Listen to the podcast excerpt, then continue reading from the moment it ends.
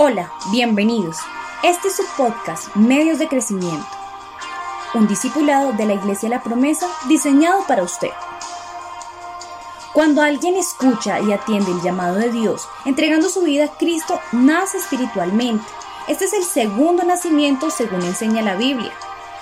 Al comenzar una nueva vida, el nuevo creyente está en la condición de un bebé espiritual, por lo que requiere ciertos cuidados para que pueda crecer sanamente.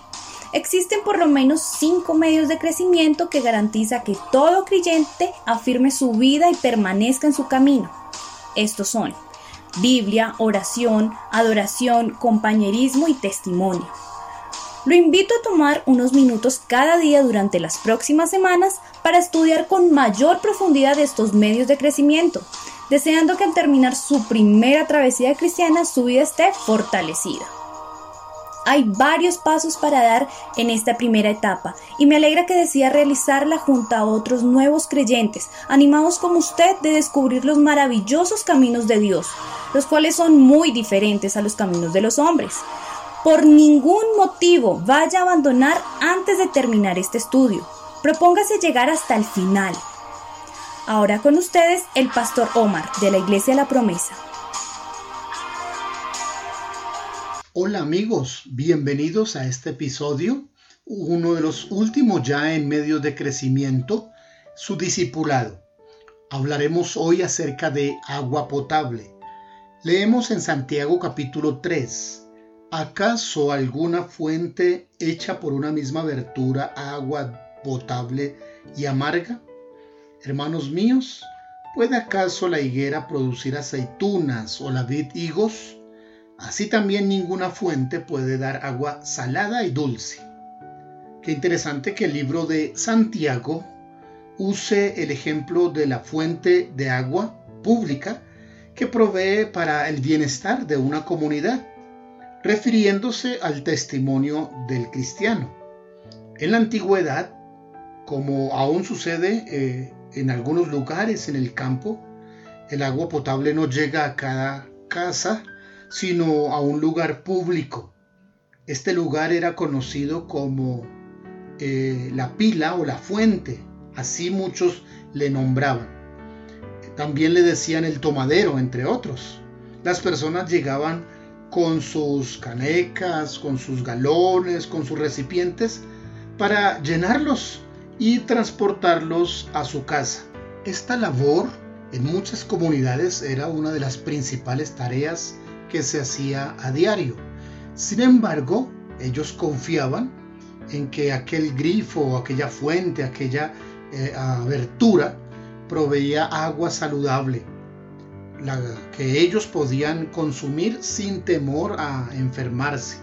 La aplicación espiritual que hace el escritor bíblico es que su testimonio, que nuestro testimonio, es igual a esa agua potable, de la cual muchos pueden sacar provecho. Sin embargo, esta enseñanza contiene una fuerte advertencia, o dulce o amarga. No debemos permitir que nuestro, testimonio sea una mezcla entre agua dulce y salada. No deberíamos ser un día saludables y al otro día ser venenosos. Un día bendecir a Dios y al otro día maldecir a los hombres. Un día ser luz y al otro ser tinieblas. Las palabras escritas en el libro de Santiago hoy sí que se hacen muy relevantes a tener en cuenta, ya que muchos están diciendo que son, pero en realidad con sus actos niegan que realmente son. Desafortunadamente, Muchos creyentes han caído en esa trampa de ser dulces y al mismo tiempo amargos. Esto, dice el, escritor, no puede ser así. La enseñanza de hoy es lograr la sinceridad, el ser originales y no vivir de la apariencia. No trate de mostrar lo que no es. No intente la imagen que no tiene sea genuino, sea sencillo y permita que Dios le haga de una sola pieza. No se permita mezclar lo nuevo con lo antiguo. No deje remiendos viejos en saco nuevo.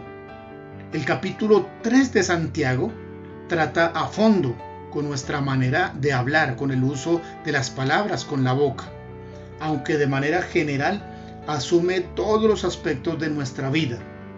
El testimonio del creyente es una fuente de agua potable a la cual pueden acudir los sedientos para, llenar sus vasijas.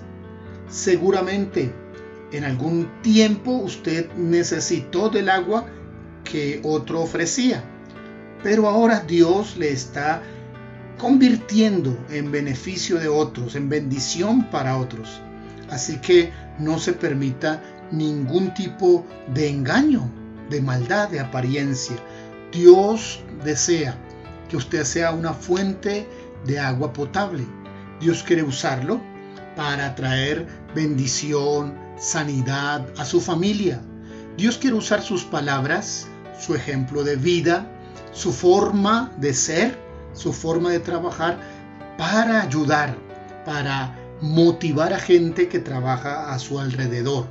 Eso es ser agua potable, eso es ser de una sola pieza.